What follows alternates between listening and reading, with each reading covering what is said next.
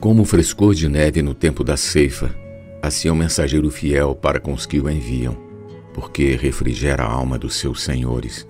Provérbios 25, 13. Um servo não busca sua própria glória. Se desejamos ser um servo fiel de Deus, devemos aprender com o Senhor Jesus. Ele a si mesmo se esvaziou, assumindo a forma de servo, tornando-se em semelhança de homens a si mesmo se humilhou, tornando-se obediente até a morte morte de cruz. Filipenses 2, do 6 ao 8. Jesus voluntariamente escolheu o caminho da cruz. Negou-se a si mesmo para nada fazer de si mesmo, porque ele não procura sua própria vontade, e sim a daquele que o enviou. João 5, 19 e 30. Será que somos capazes de nada falar por nós mesmos, como Jesus? Pois quem fala por si mesmo está procurando a sua própria glória, e não a glória de quem o enviou. João 7,18 Somos muito livres para fazer o que queremos e quando queremos.